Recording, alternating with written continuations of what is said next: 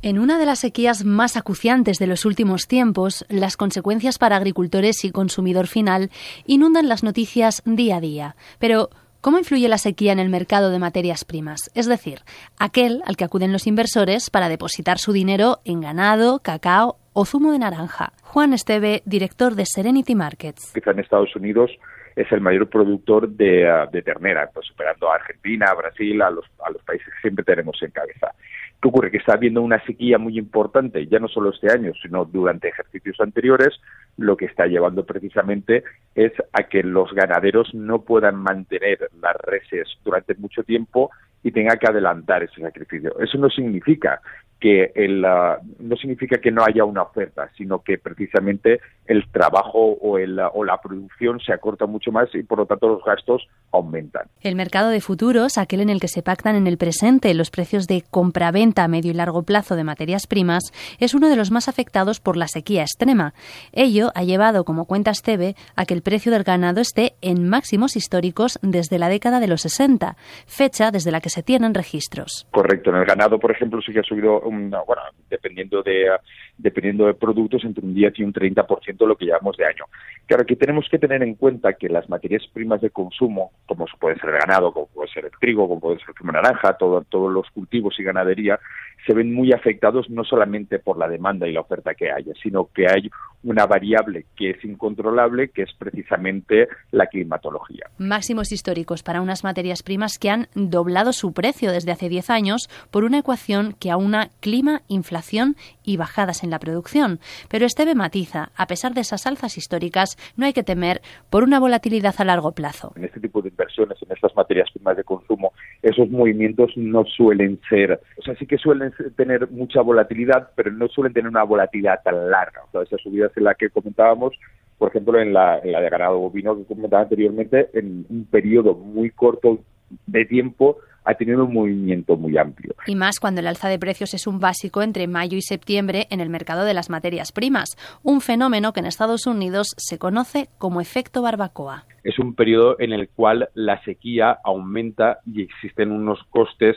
eh, directos todavía superiores a lo que puede ser el resto del año. Entonces, esos futuros que a lo mejor pueden vencer en octubre o en diciembre tienen que tener muy en cuenta que la producción ganadera va a disminuir y que los costes van a aumentar. Porque este es un verso suelto dentro de la inversión, con un perfil muy alto en cuanto a conocimiento de las finanzas se refiere. Veamos ahora la radiografía de este inversor. Muchísimo más especializado, poniendo una escala de, de cuál sería la vida de un inversor, quizá sería el estadio más avanzado después del petróleo, el oro, otro tipo de materias primas. Precisamente porque es un mercado muchísimo más complejo de conocer, porque aquí tenemos que tener en cuenta las producciones mundiales, las producciones de los países, las producciones de los continentes, de regiones, climatología, sequías,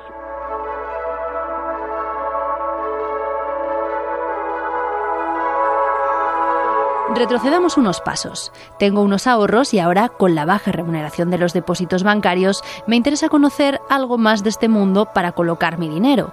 ¿Por dónde comienzo? Los inversores, pues lógicamente empiezan eh, trabajando con acciones, pueden pasar de las acciones, pueden pasar a índices, pueden pasar a, productos negociados, como pueden ser los futuros, pueden ser los CFDs, pueden ser productos más complejos. Y quizá el, mercado de materias primas de consumo, como estamos diciendo, sería el estadio quizá más, más avanzado después del petróleo, el oro, otro tipo de materias primas. Precisamente porque es un mercado muchísimo más complejo de conocer.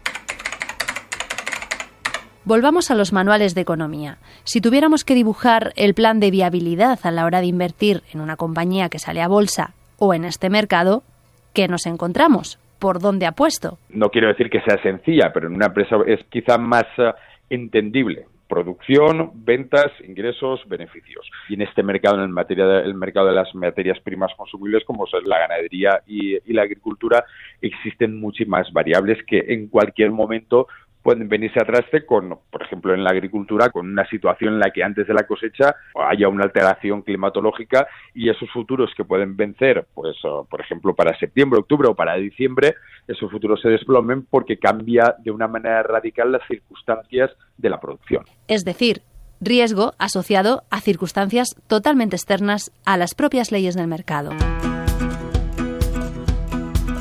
Estados Unidos es el mayor productor de ternera a nivel mundial, por delante de grandes potencias del sector como Brasil, China o incluso la Unión Europea. Precisamente la administración de Joe Biden aprobó un programa de ayudas para renovar y modernizar las granjas y explotaciones agrícolas, todo para que la tecnología sea un atractivo más para los inversores. El problema de muchos de esos latifundios es que... No confían tanto en la tecnología, aunque, aunque parezca mm, extraño, un país tan tecnológico como Estados Unidos, existe gran parte de la ganadería, gran parte de la agricultura que continúan desconfiando de ello. Con lo cual, para que esas ayudas, esas ayudas lleguen directamente a la producción y se vea reflejado esa disminución de costes y por lo tanto una disminución también de los precios de los futuros, necesitaremos un tiempo bastante, bastante, bastante dilatado. Y eso que la inteligencia artificial en algunas granjas ya está permitiendo reducir costes en fármacos o en producción. Pero el ganado no es solo el único producto en el mercado de materias primas que está en máximos históricos. Interesados en el mercado del cacao atentos. Quizá en el cacao también tenemos que tener en cuenta otra variable importante, que es el, el precio del petróleo y el precio del transporte. También sabemos que el precio del transporte ha aumentado significativamente debido también a la inflación. En un momento en el que el repunte de carburantes empuja a la inflación, en el caso del mercado del cacao, estos guardan una relación directa con los precios de inversión. Precisamente el cacao, que sí que necesita de un transporte importante, transporte generalmente suele ir por, por, por barcos, ha aumentado el precio de los contenedores de una manera significativa, ha aumentado el precio del petróleo de una manera significativa, ha aumentado el precio del petróleo y lo que hace también, lógicamente, es aumentar el precio del coste de origen del cacao y que, por lo tanto, el precio de cotización aumente también de una manera significativa. Pero en esta banqueta del histórico en los precios de materias primas hay una tercera pata, el zumo de naranja, inversión incluso mucho más selecta en cuanto a quién deposita el dinero. Podríamos contarlos mm, muy, muy concretos, o sea, gente muy especializada, gente muy concreta y que además sigue esos valores de una manera histórica durante muchísimo tiempo para comprender precisamente cómo funciona esa cotización, cómo funcionan esos, futuros y cuáles son todas las variables que les pueden afectar. Y aquí la climatología influye más si cabe en este tipo de inversión. Eso sí, en el resto de materias primas relacionadas con la alimentación, como la soja, el trigo, el maíz o el café, habrá que tener en cuenta cuáles son esos países productores. En otras palabras, mensaje para inversores, habrá que sacar el mapa para ver la relación directa entre país productor, situación geopolítica y volatilidad entre los precios de inversión.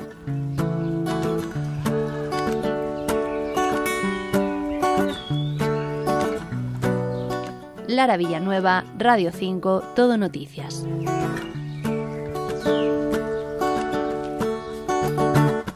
Y el mundo gira rápido a mi alrededor no sé si orbitar con él o dejar que lo hagan los demás. Llévame vida, llévame, sin miedo, sin tapujos ni mentiras, porque esto se acabará. Ya sabéis que un día pronto acabará y solo me queda disfrutar. Arder, quemar, reír y llorar, porque esta es la verdad. Mantener la llama en la oscuridad, porque esta es la verdad. Mantener la llama en la oscuridad no somos de piedra, nacimos de la erosión que transforma el paisaje y mi alma también.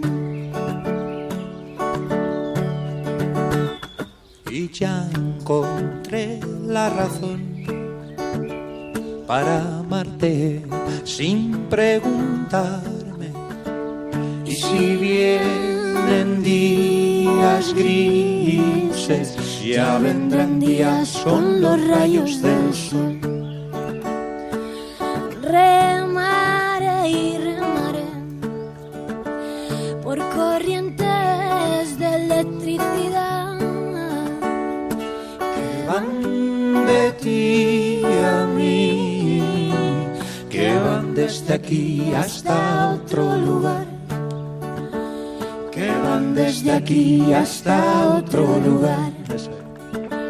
Pero no somos de piedra, nacimos de la erosión que transforma el paisaje y mi alma también. Y así pasan los días que avanzan sin cesar, llevándome a lugares. ¿Quién se iba a imaginar? ¿Quién se iba a imaginar? ¿Quién se iba a imaginar? ¿Quién se iba a imaginar?